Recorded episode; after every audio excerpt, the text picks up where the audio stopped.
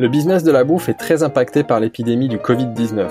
Les consommateurs sont confinés à la maison et les entreprises sont obligées d'arrêter ou de repenser leur activité. Ainsi, pour mieux comprendre cette réalité, nous nous sommes rapprochés des acteurs de la bouffe pour qu'ils partagent avec nous leur expérience de cette crise inédite. Confinement oblige, ces épisodes sont faits maison et enregistrés à distance.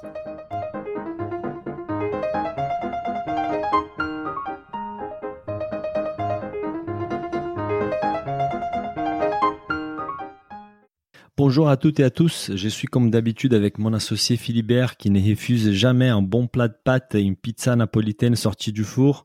Buongiorno Filiberto. Buongiorno Daniel, come stai?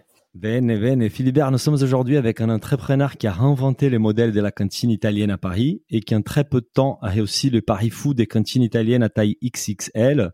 Il a déjà ouvert euh, quelques restos en France et à l'étranger. Nous sommes aujourd'hui avec un des fondateurs du groupe Big Mama, Tigran Seydou. Bonjour Tigran. Bonjour Daniel, bonjour Philibert. Alors Tigran, la restauration passe par une crise très très importante. Hein. Les restaurants sont fermés depuis presque deux mois. Bah, les groupes Big Mama a aussi fermé ses portes et annoncé récemment la mise en place de la vente à emporter. Euh, on va parler de tout ça, mais avant d'y revenir, on aimerait démarrer avec notre question rituelle dans cette édition spéciale fait maison. Quand est-ce que tu as pris conscience de la crise et quelles ont été tes premières réactions? Euh, ça, ça, me paraît bizarrement déjà loin le, le début de la crise parce qu'il s'est passé beaucoup de choses dans nos têtes et, euh, et au sein des équipes, mais quelques jours avant la fermeture du week-end mi-mars, de la fermeture administrative du gouvernement, on a senti un peu le vent tourner, un, en regardant évidemment ce qui se passait dans les pays voisins, euh, l'Italie dont on est très proche, et surtout parce qu'on commençait à avoir une baisse de, de, fréquentation de nos restaurants, ce qui était quelque chose euh, dont on n'avait pas forcément l'habitude.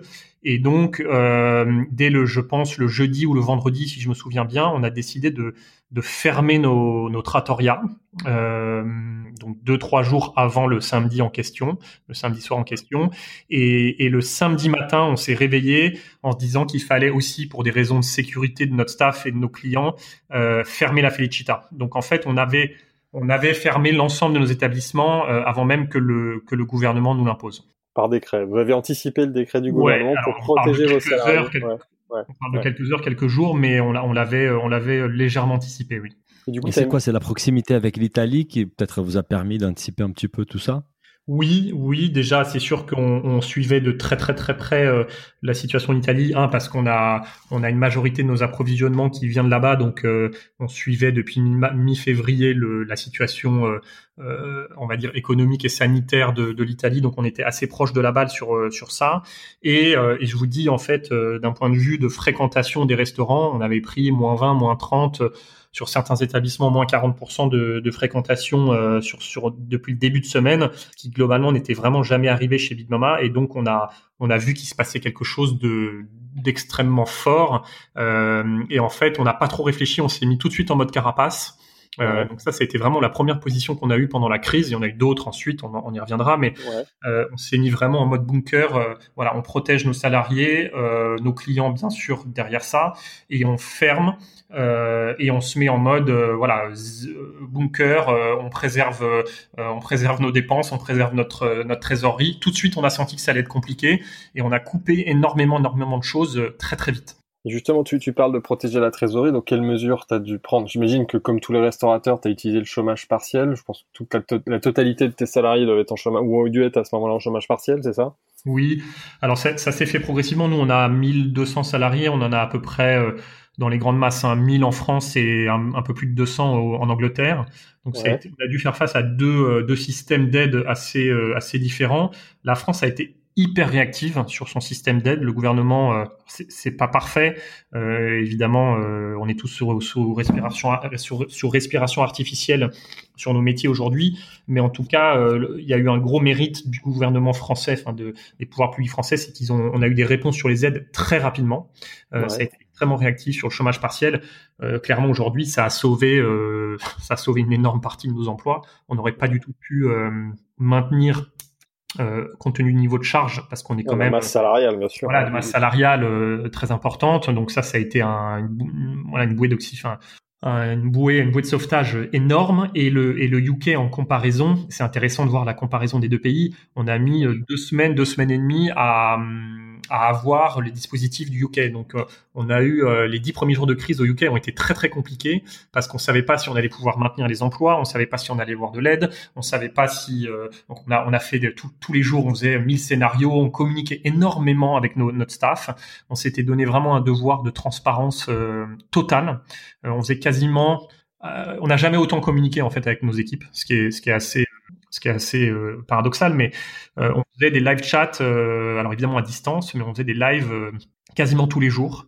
même si on n'avait pas forcément les informations précises, mais pour partager les scénarios, pour dire voilà, on attend les, on attend des réponses. Si on a ces réponses-là, voilà ce qui va se passer. Si on n'a pas ces réponses-là, voilà ce qui va se passer. Et ça, ça, ça a quand même instauré un climat de confiance et de transparence très très fort entre nos équipes et nous, même si le contexte était extrêmement compliqué et que on, est, on, on, en était à leur dire, écoutez, on n'est pas sûr de pouvoir préserver 100% de nos emplois. Ça dépend d'un certain nombre de réponses qui sont qui sont externes au groupe, euh, mais en tout cas, voilà comment on réfléchit. On veut on veut fonctionner en bon père de famille. On veut être on veut on veut vraiment garder du bon sens dans tout ça. Euh, le bon sens parfois nous obligera à faire des choix qui sont compliqués heureusement avec les aides qu'on a eues jusqu'à présent, euh, on n'a pas eu euh, on n'a pas eu de voilà de cataclysme social, on n'a pas eu besoin de faire euh, des coupes dans les équipes parce qu'on a été extrêmement aidé et protégé là-dessus. On verra si on devra le faire dans le futur. On n'est pas à l'abri. Il faut être lucide par rapport à ça. Mais en tout cas, on a voilà, on a bénéficié de ces aides. Donc ça, il y a eu le chômage partiel. Il y a eu, on s'est mis beaucoup on s'est mis beaucoup aussi auprès de nos, tous nos partenaires bancaires pour euh, solliciter bah, tous les tous les crédits bancaires qu'on pouvait euh, pendant le pour les dispositifs de d'aide à la trésorerie. Donc ça, ça nous a pris énormément de temps. Voilà. Donc toute la première phase de la crise, les deux, trois, quatre premières semaines, elles ont été euh, très focalisées là-dessus, être très transparent et avoir une communication quasi quotidienne avec notre staff. Ça, c'était mmh très important. On en a profité aussi, c'est assez drôle pour, pour mettre en place un, on, a senti que le sentiment d'appartenance et que la culture d'entreprise devait être vraiment renforcée et extrêmement forte pendant cette période. Et on a, euh, alors c'était une manière de le faire, euh, on aurait pu faire d'autres choses, mais on a ressorti euh, tous les tous les souvenirs, les tous les trucs marrants, les souvenirs, les bons moments de Big Mama depuis cinq ans, et on les partageait un, un à un chaque jour avec euh, voilà de, de l'histoire, de des valeurs derrière pour euh, pour dire voilà voilà qui on est, voilà d'où on vient, voilà qu'on continuera à être à être ça. Il faut traverser le, la tempête. On est dans le tunnel, mais la sortie, elle, elle, viendra un jour puisqu'on va on va redémarrer un jour. Il y aura des restaurants dans dix ans. Donc, euh, euh la, restauration ne va pas mourir. Elle, est, elle, est, elle traverse juste un, une période très compliquée. Et, et n'oublions pas qui on est et quelles sont nos forces. Et on a, on a essayé d'être extrêmement euh, euh, partageur de, de, de, de, cette énergie positive. Et on, on s'est mis un, un point d'honneur à pas sombrer dans le dans le pessimisme. Euh, et donc, on a. Et je pense que c'est passé beaucoup par la transparence et la communication. Ben, super. Euh, Tigran, nous avons eu euh, beaucoup de restaurateurs, beaucoup, quelques restaurateurs en fait qui sont passés depuis le, les débuts de la crise dans ces podcasts. Nous avons parlé bah, des rôles des assurances avec Stéphane Gégaud de, de la Mijan. nous avons évoqué aussi les loyers et je pense que dans votre cas, les loyers, c'est quand même un point important dans, votre structure des coûts parce que vous avez quand même des restaurants qui sont d'une taille très importante. Avec Julien Perret de, la chaîne de restauration rapide Bichef, on parlait d'une possibilité de peut-être des renégociations, voire des l'annulation des loyers pendant les mois de mars et avril. Comment vous avez géré cette situation-là? Ouais, alors nous on a un business model qui est qui est légèrement euh, inversé dans chez Big Mama par rapport à la, restauration euh, classique traditionnelle, c'est que on a euh, si, si, sur notre sur notre volume d'activité classique normal donc d'avant crise, on a finalement un poids des loyers qui est assez faible et on a une masse salariale qui est assez élevée. On a toujours dit, voilà, on, voulait massivement investir dans ce qui compte pour le client, c'est-à-dire euh, le rapport qualité-prix et le service. Donc le staff et le et le et le coût matière, être très généreux sur les deux et investir beaucoup là-dessus et toujours avoir une approche de l'immobilier qui soit très très euh, le plus light possible, c'est-à-dire choisir des emplacements plutôt dans des dans des dans des emplacements 1 bis. On n'a pas du tout les meilleurs emplacements de Paris et ce qui va avec, c'est qu'on a plutôt des loyers qui sont faibles. Donc nous on a on a on a on n'a pas un on a on n'a pas un métier où on a une, un coût des charges fixes qui est extrêmement important, c'est-à-dire avec des très gros loyers et inversement on a un coût de charge fixe toujours mais très important autour du staff et, de, et des coûts matières. Ça, c'était très important parce que c'était nos deux, piliers fondamentaux chez Big Mama. Et donc, on a assez peu souffert du poids des loyers euh, depuis la crise. Un, parce qu'on a toujours négocié nos loyers soit avec des parties variables qui nous permettaient de bah, qui nous ont permis là de, de, de, de, passer la crise d'une manière un peu plus euh, un peu plus light que, que d'avoir 100% des coûts fixes et, euh, et sur des voilà sur des sur des montants euh, en valeur de, de loyer qui sont qui sont pas trop élevés. Donc une fois que j'ai dit ça, il y a toujours du loyer à payer, bien sûr. Euh, la réponse, c'est qu'on est, euh, comme tous les acteurs de la restauration et de l'hôtellerie du, du, monde, en négociation avec nos bailleurs pour pouvoir évidemment avoir des, des annulations, des franchises, des réductions de loyer, puisqu'on part tous du principe que si on est en fermeture administrative et qu'on peut pas opérer notre métier, euh, ça n'a ça n'a pas de sens économique de devoir continuer à payer euh, euh un loyer. La réponse, c'est qu'aujourd'hui, on n'en a pas. Il n'y en a pas de manière euh, ferme. Il y a des, il y a des, il y a des attitudes personnelles d'un bailleur à l'autre qui sont, qui sont assez changeantes. Il y a des bailleurs qui sont plus ou moins conciliants. Euh, mais voilà, je pense qu'il y a un consensus du marché qui va, qui va, qui va arriver. Il y a un médiateur qui a été nommé. Il y a les grandes foncières qui se sont positionnées. Euh, je pense que c'est pas tant à notre niveau de, de restaurateur indépendant euh, tel qu'on est d'un bail à l'autre de négocier ses loyers, mais ça va plutôt être un mouvement du marché euh, qui va se positionner en disant voilà, il faut faire des franchises de loyers pendant les périodes de crise, il faut redémarrer avec des loyers qui sont à X moins élevés parce que sinon on va on va on va mourir. Euh, et les bailleurs seront perdants aussi, parce que voilà. s'ils se retrouvent avec des locataires qui sont faillis, qui n'ont pas de loyer, donc ils ont tout intérêt à entendre le discours des. des on n'a pas de baguette magique. Sur, on n'a pas de baguette magique sur ce truc. Le, la seule chose sur laquelle on peut on peut s'appuyer, c'est un mouvement du marché général et qui a plutôt été impulsé de manière positive pour les restaurateurs par les grandes foncières. Tout le monde ne l'a pas suivi, mais il y a, quand même pas mal de foncières qui ont, qui ont joué le jeu euh, auprès des commerces en disant on vous facturera pas les loyers sur les périodes de fermeture administrative. Et, vous, comment vous voyez ces débuts de réflexion sur le déconfinement, donc qui officiellement, enfin on n'en a pas vraiment encore la confirmation, commence la semaine prochaine. Euh, Est-ce que vous, avez vous commencez à construire un plan Tu vois une échéance euh, de réouverture des restaurants ou c'est encore évidemment complètement flou? Oui, oui, bien sûr, on fait tourner, euh, on fait tourner, on fait tourner tous les scénarios possibles et on a et on prend des hypothèses parce que en fait, la seule façon d'être visionnaire aujourd'hui, dans l'incertitude totale dans, laquelle on est, c'est de, prendre des positions et des hypothèses et, et de, et de travailler là-dessus. La nôtre, je ne sais pas si c'est la bonne. La nôtre à aujourd'hui, c'est de dire que euh, on tape probablement sur une réouverture mi-juin des établissements. Alors, en, fonction des tailles, euh, ça sera pas le cas de tous les établissements. On a, on a notamment la Felicita, vous le savez, qui fait 5000 mètres carrés, qui est un établissement complètement hors norme. Euh, donc ça, ça sera probablement pas le même timing que les trattoria classiques qu'on a. Mais en tout cas, on, on, on pense probablement qu'à partir de mi-juin, alors à une semaine près, hein, c'est peut-être pas, j'ai pas la date exacte, mais l'ordre de, de timing, c'est plutôt celui-là, mais avec des, restrictions euh, évidemment euh, liées aux contraintes sanitaires qui vont qui, qui vont euh, qui vont faire qu'on va pouvoir réouvrir, selon nos hypothèses, à 50-60% de chiffre d'affaires de, de l'avant-crise. Parce que justement, vous allez prendre des mesures de distanciation des tables, des choses comme ça. Puis certainement, si les gens vont pas tous tout de suite sortir, c'est ça? Bah, il y, a, y, a, deux choses. Un, on, on, devra suivre évidemment les préconisations euh, gouvernementales et sanitaires. Donc ça, c'est pas une, pas une décision qu'on prendra. C'est, c'est en tant qu'entreprise euh, citoyenne et, et, respectueuse des lois, euh, évidemment qu'on le prendra un par, respect, deux par protection de notre staff et de nos salariés, et pour évidemment, euh, comme tous les acteurs du marché, euh, redonner un max de confiance aux, clients. Donc, euh, on se mettra, et, et, ça, on a, on commence à avoir une toute petite expérience puisque je pense qu'on va en parler un peu après, mais on a réouvert nos restaurants depuis maintenant une grosse semaine, ouais. puisqu'on s'est dit qu'on allait qu'on allait lancer du, voilà, on allait transformer nos restaurants en traiteur épicerie à emporter dans un premier temps. Donc, on a réouvert nos restaurants, on a on accueille sans accueillir à l'intérieur des, restaurants, mais on accueille des clients, on a du staff qui tourne et qui travaille dans les. Donc on commence à voir comment tout ça se goupille euh, par rapport aux contraintes sanitaires. C'est clair que c'est enfin c'est massif.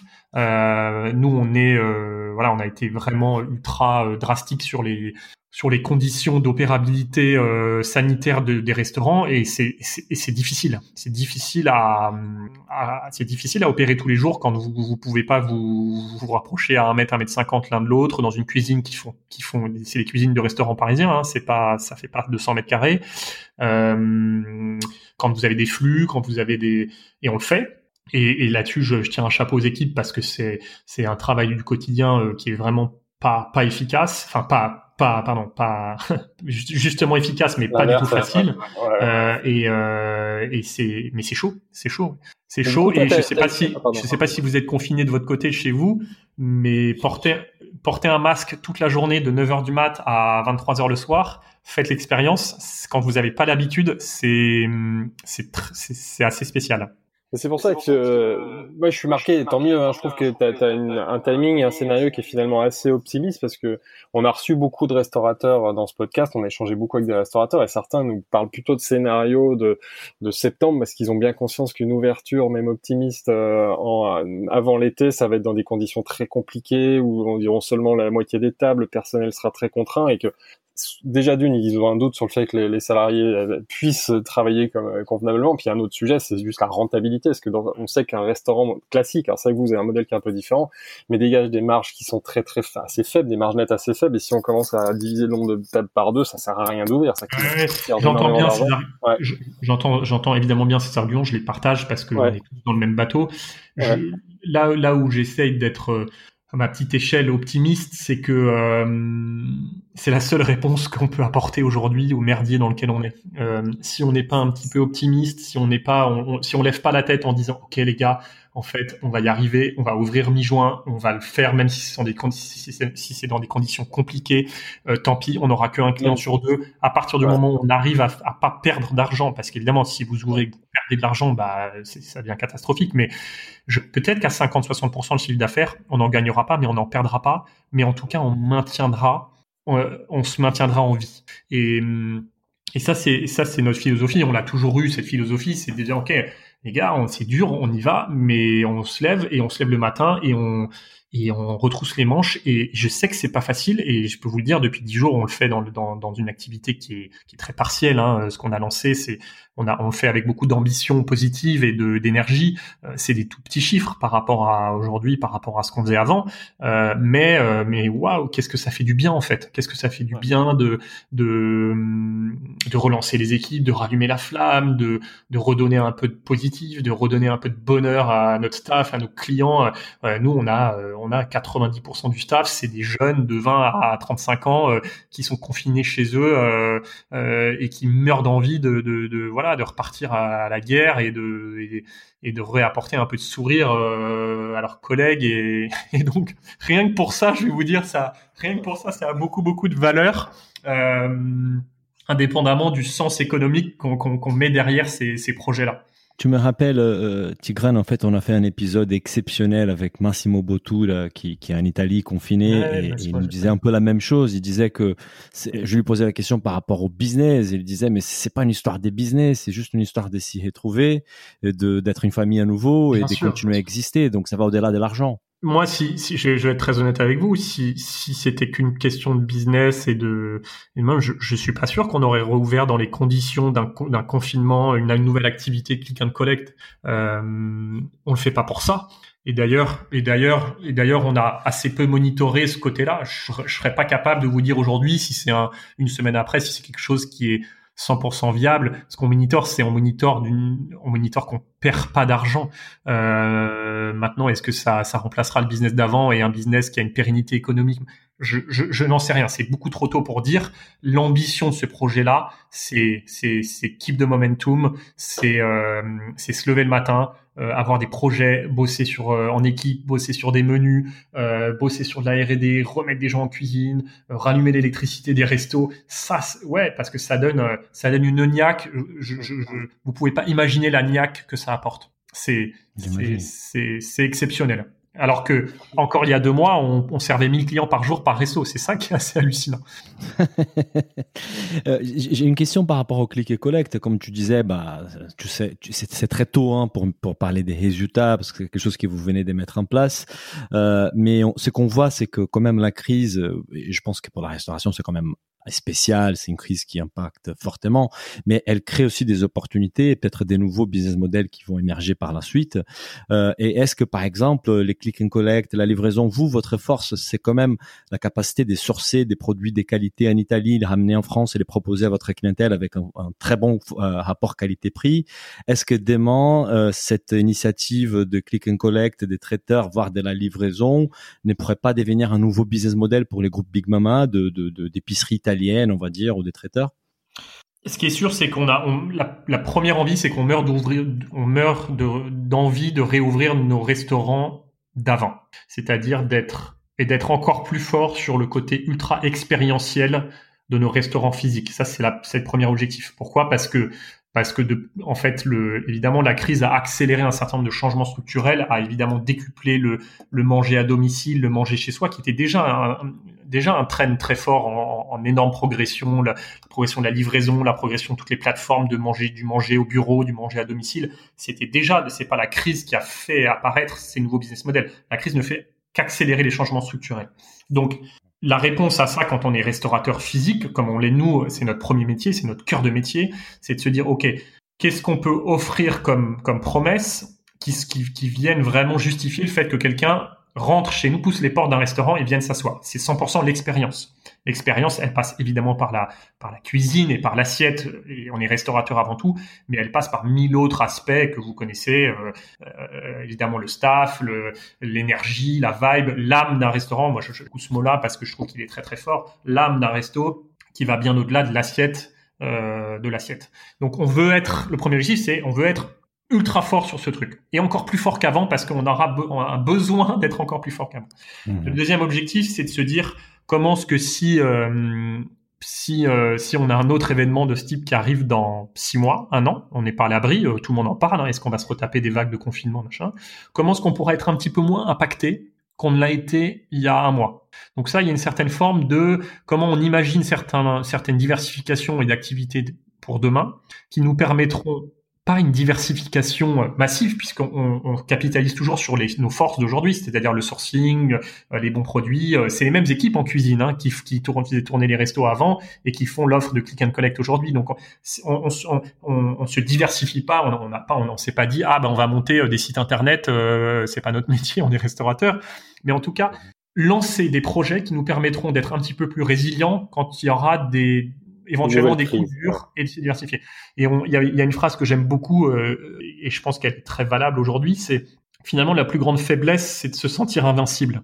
Euh, c'est quelque chose qu'on a qu'on a toujours extrêmement utilisé chez Big Mama parce qu'évidemment on a eu on a eu euh, et je vous le dis de façon extrêmement humble parce qu'on a un métier très difficile et qui, qui se rejoue euh, tous les jours service après service mais on a eu la chance d'avoir beaucoup de succès depuis cinq ans euh, et je dis la chance parce que parce que ça tient pas à grand chose. Et, et la philosophie, quand on se lève le matin, c'est de se dire ok, si on pense qu'on a un bon concept, si on pense qu'on est invincible, ben on est mort. Euh, on est mort parce que la restauration, c'est pas ça. Si vous, le jour où vous pensez que vous avez gagné, le lendemain, vous faites un service de merde, le surlendemain, vous faites un service encore plus de merde, et le sur-surlendemain, il n'y a plus personne dans votre resto. Et ben, c'est un peu la même philosophie qu'on avait depuis cinq ans, mais qu'on a, qu'on, active sur, sur une période qui est plus compliquée, et de se dire, OK, on n'est pas invincible. Et on n'est pas invincible aussi sur notre cœur de métier, qui est la, restauration physique, puisqu'on l'a vu, en deux mois, on a dû passer de 100% de chiffre d'affaires à 0% de chiffre d'affaires. Comment est-ce que, comment est-ce que derrière cette, cette notion de on n'est pas invincible, on peut se donner un peu les outils et les armes pour continuer à, bah, continuer à, garder cette petite flamme si euh, et après est-ce que ça donnera des business euh, florissants? Est-ce que ça donnera euh, des relais de croissance et tout ça? J'ai un peu j'ai un peu envie de dire on verra. C'est c'est la conséquence et ça c'est le c'est la suite de, de du côté entrepreneurial de Big Mama c'est de se dire on a toujours été restaurateur on veut opérer très bien nos restos et on a toujours été entrepreneur. On veut toujours se mettre euh, voilà, se remettre en question et se dire ok, euh, euh, ce qu'on fait c'est bien, mais est-ce qu'on peut aller, est-ce qu'on peut être, est-ce qu'on peut aller plus loin, est-ce qu'on peut aller différemment, est-ce qu'on peut être encore mieux? Et, je pense qu'on est en plein dedans dans ces moments de crise. Et justement, est-ce que cette crise, toi, elle te, permet déjà de tirer des leçons et de, tu vois des axes sur lesquels tu voudrais que le groupe aille plus vite ou vous, vous, soyez plus fort justement euh, au-delà de la, enfin pas au-delà de la restauration, mais en complément de ce que vous faites déjà? Vous avez des, pistes de réflexion là-dessus ou c'est évidemment trop tôt? Bah, sur, sur, les, sur les fondamentaux, oui. Euh, je pense qu'on je pense que ces périodes, elles te, elles te renvoient en pleine face qu'il faut, faut être, euh, faut être ultra fort sur tes sur tes fondamentaux. Euh, c'est pour ça que les clients y reviendront demain. C'est tu parlais du rapport qualité-prix, tu parlais du sourcing, de la qualité dans les assiettes, de la qualité des produits. Ce truc-là, quand ça va redémarrer, il va falloir être au top du top. Euh, parce que parce que parce qu'il y a une notion de confiance, il y a une notion de transparence, il y a une notion d'évolution de, de, des attentes des clients. Je dis pas que c'est une révolution par rapport à ce que le, à ce que le marché et à ce que Big Mama, parce que Big Mama c'est un des acteurs du marché au sens large qui va vers ça, mais vers la traçabilité, vers la qualité, euh, l'amélioration de la qualité des produits, vers savoir ce qu'on mange, vers euh, euh, l'impact écologique bien sûr, vers mille choses que qui étaient déjà présents, mais qui allaient probablement mettre 2, 3, 4, 5 ans à, à, à venir, ou en tout cas à se à vraiment rentrer dans la tête de, de, de, des gens, bah en fait, ça mettra pas trois ans, ça mettra trois mois c'est ce que tu disais tout à l'heure, c'est un accélérateur de ces fameuses tendances qu'on observait déjà avant. La crise va accélérer tout ça et ça bien sûr, bien sûr. Mais ça, c'est toutes les crises quand vous analysez toutes les crises du monde, qu'elles soient sanitaires, économiques, c'est ce sont des accélérateurs de de, de, de, changements structurels, sociétaux. Euh, regarde, enfin, je prends un exemple, le télétravail. C'est c'est ça n'a rien à voir avec la restauration, mais c'est c'est c'est nous nous nous notre position sur le télétravail. Vous m'auriez demandé il y a il y a quatre mois euh, t'es pour ou contre le télétravail, je, je, vous auriez dit, mais en fait, je suis contre parce que je trouve que c'est extrêmement dur de, de, de, de créer une culture d'entreprise à distance quand les gens sont pas ensemble et, et, euh, et les valeurs et un certain nombre de choses. Aujourd'hui, j'ai vu qu'en un mois et demi de, de travail à distance, on pouvait tout à fait euh, euh maintenir une communauté, euh, créer une culture d'entreprise forte, maintenir ce sentiment d'appartenance. Et donc, euh, et donc demain, ça va, ça va transformer notre vision du truc. Et je, je pense qu'on fera beaucoup plus de télétravail, non pas parce que c'est forcé par par le gouvernement, mais parce que c'est une tendance qui effectivement apporte aussi certaines choses. C'est un exemple parmi d'autres, mais c'est c'est intéressant. Et, et Tigran, tu, tu, faisais euh, référence à, au gouvernement français en fait qui a été très réactif dans cette crise-là. Et, et, là qu'on parle de après crise, récemment il y a les, les, patrons, le fondateur du groupe Bertrand, Olivier Bertrand, qui est sorti dans la presse pour demander un retour à la TVA à 5,5% euh, Quel est ton avis par rapport à ça? Tu penses que c'est encore une initiative du gouvernement qui pourrait aider les restaurateurs? Oui, j'ai trouvé ça assez malin. Euh, j'ai trouvé ça assez malin parce que tous les métiers de bouche sont à 5,5 aujourd'hui. Euh, la restauration était repassée à 10 et à, et à 20% sur les alcools. Je trouve que même de façon temporaire, euh, c'est un, bon levier pour pouvoir permettre aux restaurateurs de refinancer tous les protocoles de sécurité et sanitaire qu'on va devoir mettre en place. Parce que ça, c'est un autre truc. On, non seulement on va devoir opérer avec 30, 40, 50, 60, 70% de chiffre d'affaires en moins.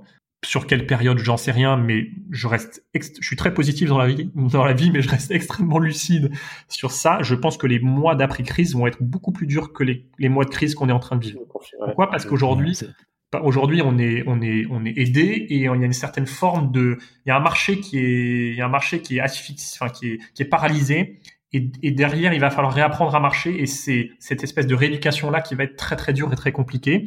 Et je pense que toutes les petites actions qui vont permettre de financer, euh, donc ce que je disais, c'est que on, va on va opérer avec beaucoup moins de volume d'activité et en même temps on va on va avoir des coûts qui vont augmenter parce qu'on va nous imposer des, des, protocoles qui coûtent très cher. Euh, et, encore une fois, euh, je pense à tous mes confrères qui ont, qui ont qui ont qui ont des petits restaurants indépendants, qui n'ont pas forcément des assises financières fortes, machin mettre en place des protocoles de sécurité et, sanitaires dont on parle parce qu'il y a des trucs qui circulent, on commence à voir un peu des trucs à droite à gauche, ça va avoir un, vrai coût. Donc si on n'a pas une certaine forme de, subvention euh, derrière qui va, qui va nous permettre de, mettre ça en place, et je trouve que la TVA est, est, assez malin pour euh, pour être une subvention cachée, déguisée euh, pour pour pour l'ensemble de la profession. C'est intéressant que tu parles des coûts. On était avec euh, donc les fondateurs des Frichti, Julia et Quentin récemment, et ils nous expliquaient qu'en fait pour mettre pour, continuer à opérer dans leur cuisine, ils ont dû mettre en place toutes les, les mesures sanitaires et ça a un coût énorme. Quentin faisait même référence à Amazon qui a publié son résultat pour les premiers trimestres et qui étaient les résultats les plus impressionnants de son histoire, mais en termes de chiffres d'affaires, mais un, un, un, résultat finalement, ils ont perdu beaucoup d'argent parce que les coûts de mettre en place ces, ces mesures sanitaires, il était très important en fait. Ouais, ouais, bah c'est ce que je, c'est ce que je disais juste avant, et encore, euh, et c'est ce que je disais par rapport à, oui, on parle d'Amazon, euh, je, je vais pas les plaindre parce qu'effectivement, s'il y a un grand gagnant de la crise, c'est eux, et, et même s'ils ont perdu euh, marginalement de l'argent en mettant tout ça en place, ils ont probablement pris une part de marché euh, colossale pendant la crise. Euh, je parle plutôt de voilà de tous les artisans, les petits commerçants, les notre profession, les, les restaurateurs indépendants, euh, euh, tous ceux qui vont devoir réouvrir et qui vont qui vont dont, dont on fait partie parce que oui on est peut-être un peu plus gros que les autres mais on est on reste une petite boîte. Euh, ça va il va falloir s'accrocher dur. Il va falloir s'accrocher dur. Donc il faut que dans notre tête et dans notre mentalité on soit positif, qu'on regarde vers le haut et qu'on insuffle euh, qu'on redonne un petit peu de contagion du bonheur euh, autour de nous, mais il va falloir qu'on ait les reins serrés de l'autre côté et que ça va être ça va être ça va être compliqué. Ça va être compliqué, mais mais là mais j'ai une conviction intime, c'est que on est dans un métier qui a qui est le plus beau métier du monde, qui est qui, sera là, euh, qui, traversera toutes les crises. C'est pas un métier qui disparaît. C'est un métier qui euh, qui est un tel vecteur de lien social, qui est qui est tellement important pour la société. Et je dis pas ça parce que c'est mon métier que je l'adore, mais je dis ça parce que si ces commerces-là, si la restauration disparaît, et ça, ça, n'arrivera pas, la société disparaîtra. Enfin, c'est, c'est, ce sont les premiers lieux de, de du lien social, de, de, de, la définition même de la société. Et donc, euh, je pense que l'ensemble des acteurs, on va tous se battre pour faire en sorte que ça marche. Et je pense qu'on va, on va devoir euh, être énormément aidés pour, pour cet objectif-là. Et de, manière très réaliste, tu parlais tout à l'heure des petits, des petits restaurateurs indépendants. Donc, vous, vous avez la chance aujourd'hui d'être un plus grand groupe, un peu structuré, même si évidemment vous êtes encore un, groupe intermédiaire. Mais c'est que vous avez une assise financière, vous avez des partenaires. Donc, on voit tous que ces, ces, ces petits restaurateurs, ils sont en danger. On, entend des chiffres hallucinants. Hein. Parfois, euh, certains disent, pronostiquent, 50%, 30% des restaurants vont pas passer cette crise. Qu'est-ce que tu, quelle est ta vision par rapport à ça, par rapport à eux? Ouais, ce qui est assez intéressant, c'est par exemple, euh, de, nous on a une vision du, de l'Angleterre parce que on a des, on a des établissements à Londres et Victor vit à Londres. On est assez proche du marché anglais, on regarde, donc on regarde de très près. Euh, il y a énormément de gros groupes de restauration qui, ont, qui commencent à, à pas aller bien du tout et à être dans des procédures de, de redressement ou de, de même de faillite, et, et plutôt plutôt des grands groupes euh, qui avaient des qui avait inversement des structures de charge très très importantes, qui se, qui s'étaient probablement développées euh, très ou trop vite, euh, et donc euh, et donc derrière mal financées ou mal avec des avec, voilà avec des euh, trop endettés et, et, et, et, qui sont arrivés un peu fragilisés au moment de la crise. Et là, quand vous arrivez fragilisé au moment de la crise et vous prenez la crise en pleine face, bah ça vous met ça vous met à terre. Donc ce qu'on a vu au UK, c'est que c'était aussi beaucoup de grands, ouais. Mmh, euh, beaucoup de grands groupes. Donc, je, je ferai pas une dichotomie entre euh, les grands groupes qui euh, vont s'en sortir parce que euh, c'est des grands groupes, parce que plus t'es grand, plus t'as des charges et plus t'arrives aussi en fragilisé d'une certaine manière. Et inversement, moins agile, et puis t'es moins agile en plus. Et moins agile, et inversement des petits acteurs qui sont souvent des commerçants très malin, très agile, euh, des entrepreneurs vraiment euh, beaucoup. Ben, la plupart des, restaurateurs sont des entrepreneurs. Euh, ils ont leur business, ils ont monté leur truc, ils ont financé leur truc. ils ont ils ont finalement une mainmise beaucoup plus forte sur leur sur leur sur leur activité que que des plus grands groupes. Donc je ferai pas de dichotomie entre les grands et les petits. Après par rapport aux chiffres que tu cites de euh, ça, ça, il va y avoir un cataclysme euh, sur le, la profession avec 30, 40, 50% des gens qui vont faire faillite. Je franchement, j'en sais rien. Euh, mais c'est des scénarios qui te paraissent probables malheureusement. C'est des scénarios, où, c'est des scénarios où je, je pense que ouais, la crise va faire mal. Et, et mais mais c'est trop tôt pour le dire parce que parce qu'encore une fois, je pense que la, le, le, le, plus dur de la crise chez nous, il n'est pas aujourd'hui. Mmh. Euh, il, est, il est demain, ouais. Il est demain. Avec crise d'une activité. Ouais. il est demain voire après-demain parce que on a, on sait qu'on est un secteur fragilisé, donc on a eu, on a eu pas tout le monde. Je, je sais, je parle avec beaucoup de restaurateurs confrères qui ont, qui ont beaucoup de difficultés. On en a eu aussi d'ailleurs, euh, même en étant Big Mama, à lever des crédits euh, bancaires, euh, bancaires auprès des banques. Et, et en fait, c'est ce que c'est ce que j'appelle de la, la on est on est sous sous respiration artificielle, c'est-à-dire que pour l'instant on arrive à respirer, mais quand demain vous allez redémarrer avec 50, 70%, 50, 60% de chiffre d'affaires, que vous avez pris euh, un ou deux tours de dette de plus, parce qu'en fait, là, on s'endette pour passer les mois de crise, mais cette dette-là, bien sûr. Mm, mm, mm, Donc en fait, on va tous bosser pendant euh, pendant des mois et des mois pour pour rembourser les, les, mois d'activité qui qui, euh, qui, ont, qui, ont, qui ont été à zéro. Euh, c'est là où ça va être dur. C'est là où ça va être dur et, et c'est pas c'est pas tant aujourd'hui, c'est entre euh, cet été et et, l'été d'après. Donc on va avoir une année où je j'espère j'espère vraiment que pour le pour le pour le pour la propagation de ce lien social, pour le pour la pour le dynamisme de notre activité et puis pour tous ces entrepreneurs restaurateurs qui qui ont mis leur vie parce que quand on est restaurateur, on a mis notre vie dans, dans, dans, dans, nos commerces et dans nos restaurants, que ça va pas être si catastrophique que ça. Mais je je sais pas. ouais. On, approche de la fin du, podcast. Je voulais juste qu'on aborde aussi un, dernier thème qui nous est cher et qui vous, est cher à, chez, chez Big Mama, c'est les producteurs. Euh, comment et on sait que vous êtes très proche de vos producteurs, notamment en Italie. Qui, quel, quel été l'impact de cette crise pour eux? Est-ce qu'ils sont en difficulté? Est-ce que tu t'inquiètes pour eux? Quels sont les risques? Alors, alors bien sûr, on a, on a eu, euh, je vous parlais toute la, le discours de transparence et de communication qu'on a eu avec nos équipes, on l'a eu énormément avec nos producteurs. C'est, c'est, c'est font quasiment partie de notre famille. Euh, on a, on a une centaine de producteurs euh, aujourd'hui en Italie. Euh, il y a, on a un paquet. Victor et moi, on les a rencontrés quand on tournait en vélo, en voiture à l'époque. il y a, il y a six, sept ans et qu'on faisait le tour de l'Italie. Donc c'est des gens dont on a, on a, leur portable et on les appelle le, samedi après-midi pour savoir si toute la famille va bien. Donc on a, on a, on a, on a maintenu ce lien là. J'ai le sentiment qu'on n'y a, pas eu trop de catastrophes. Euh, il y a personne, euh, en tout cas dans notre entourage, qui a, qui a, perdu son activité ou ses exploitations. On a continué à travailler un, peu avec eux d'ailleurs, puisque euh, on a servi un peu plus de 10 000 repas pendant la crise aux hôpitaux et, et, à des associations pour aider les démunis. Et donc on a, on, on a continué à faire du sourcing. Ouais. Euh, bizarrement, je ne sais pas trop pour quelle raison, mais même quand l'Italie était ultra confinée euh, et fermée, les, circuits d'appro euh, euh, fonctionnaient toujours plutôt pas mal. Donc on n'a pas eu on n'a pas eu de rupture, on n'a pas eu de rupture d'approvisionnement trop. Euh, on a pu continuer. Nous, on a on a mobilisé une vingtaine de chefs qui cuisinait à domicile pour les hôpitaux euh, et donc on, on, faisait livrer les produits. Euh, on avait un petit tour de, de, livraison euh, quasiment tous les deux jours pour, pour livrer nos chefs chez eux de produits pour qu'ils puissent cuisiner les plats. Et donc on a on a continué à travailler avec eux. On n'a pas du tout eu de rupture euh, de 100% à 0%. Donc ça c'était plutôt une bonne chose. Et évidemment là quand on a réouvert le click and collect, on a on a on a, on a réaccéléré aussi un peu ce, cette collaboration-là. Donc, pour l'instant, je dirais que c'est plutôt positif. Euh, plutôt positif. J'ai pas senti de, de, voilà, de gros cataclysmes là-dessus, mais mais j'ai pas pu aller les voir et j'ai pas pu avoir 100% de leur de leur état évidemment aujourd'hui. Euh, mais les, les, messages étaient plutôt et plutôt rassurants. Les messages étaient plutôt rassurants. Et, et Tigran, on arrive donc vers la fin du podcast. On, aime bien terminer avec un sujet un peu plus léger, euh, surtout pendant cette période-là compliquée.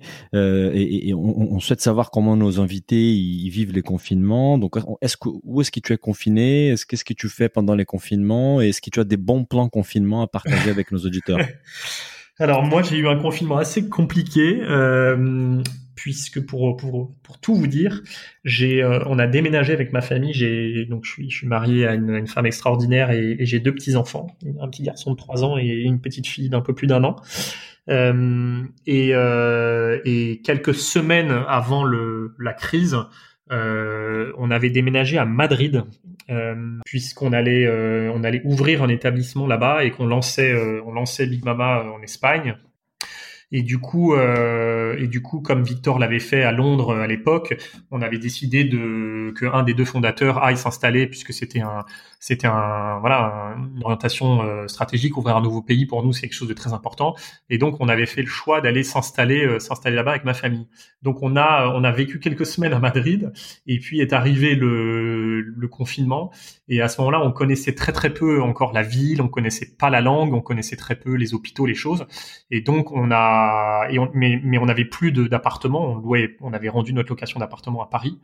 Et donc du coup, on est, on a été se réfugier entre guillemets euh, chez la maman de ma femme euh, qui habite à côté de Montpellier et qui euh, et qui qui nous a hébergés pendant, enfin qui nous héberge d'ailleurs toujours, mais qui nous a hébergés pendant pendant tout le confinement. Euh, donc j'ai vécu chez ma belle famille, ce qui ce qui est, ce qui était extraordinaire. J'aurais pas pensé que j'allais vivre deux mois entiers chez ma belle famille. Ils sont, euh, ils sont, euh, c'est vraiment des gens euh, exceptionnels, et extraordinaires. Donc ça s'est très bien passé. Et, et les joies du confinement. Alors il y a, y a, des joies et des désagréments les joies du confinement, c'est qu'évidemment, vous passez beaucoup de temps avec votre famille et avec vos enfants, et ça, ça n'a pas de prix euh, si on, on, doit voir aussi les, les, aspects positifs. Les aspects positifs, j'avais, j'ai une petite fille qui a un an et demi, je, j'ai passé énormément de temps avec elle, je l'ai vu grandir, je l'ai vu changer, je l'ai vu. Ça, c'est un bonheur euh, vraiment encore plus fort que tout ce que vous pouvez avoir professionnellement, enfin, en tout cas pour moi. Et, hum, et, le, et le petit désagrément, bah, c'est que, comme tout le monde, on vit un peu en autarcie, euh, en autarcie avec la gestion des enfants qui est compliquée en même temps que la gestion professionnelle. On a eu beaucoup, on a eu quand même beaucoup de travail euh, pendant le pendant la crise puisqu'il a fallu gérer bah, tous les plans d'action. Euh, euh on s'est mis quand même beaucoup en activité euh, mentale et, et de, et de gestion gestion de la crise.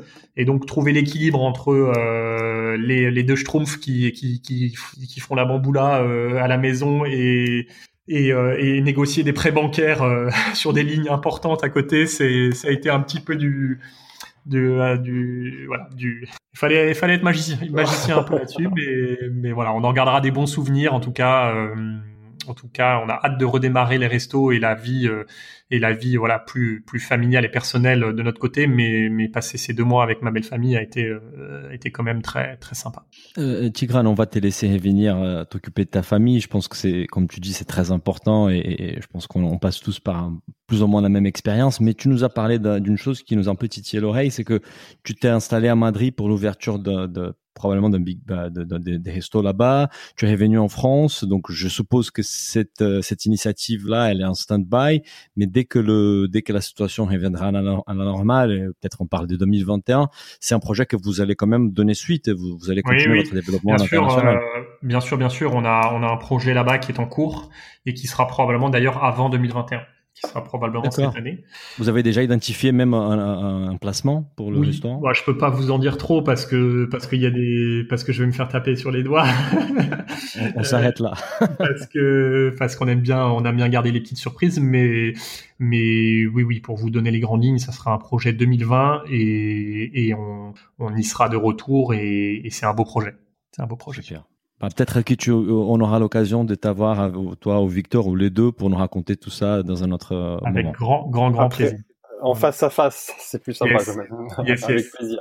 Bah, merci beaucoup Tigrane pour, euh, pour tous ces éléments. Ta vision sur la restauration est passionnante. Donc c'est pour ça que c'est un podcast qui est un petit peu plus long que d'habitude dans cette édition spéciale, mais je pense que ça valait le coup. Bah, merci beaucoup. Merci à vous deux. Désolé pour les petits bruits d'enfants derrière, mais mais voilà, ça fait du ça fait partie du charme du, du fait maison. Exactement. Bah, On c'est est d'accord. c'est tout à fait ça. Merci Allez, bon Tigrane. courage, Merci, bon courage à ciao. vous et bon courage à tout le monde et gardez gardez la foi, on va y arriver. Merci Tigrane. Au revoir. Salut. Bye bye. Si le podcast vous a plu, n'hésitez pas à le noter 5 étoiles sur votre appli et surtout partagez notre podcast autour de vous. Nous vous invitons également à vous inscrire à notre newsletter pour recevoir les prochains épisodes. Pour cela, rendez-vous sur le site businessofbooth.com. À, À très bientôt.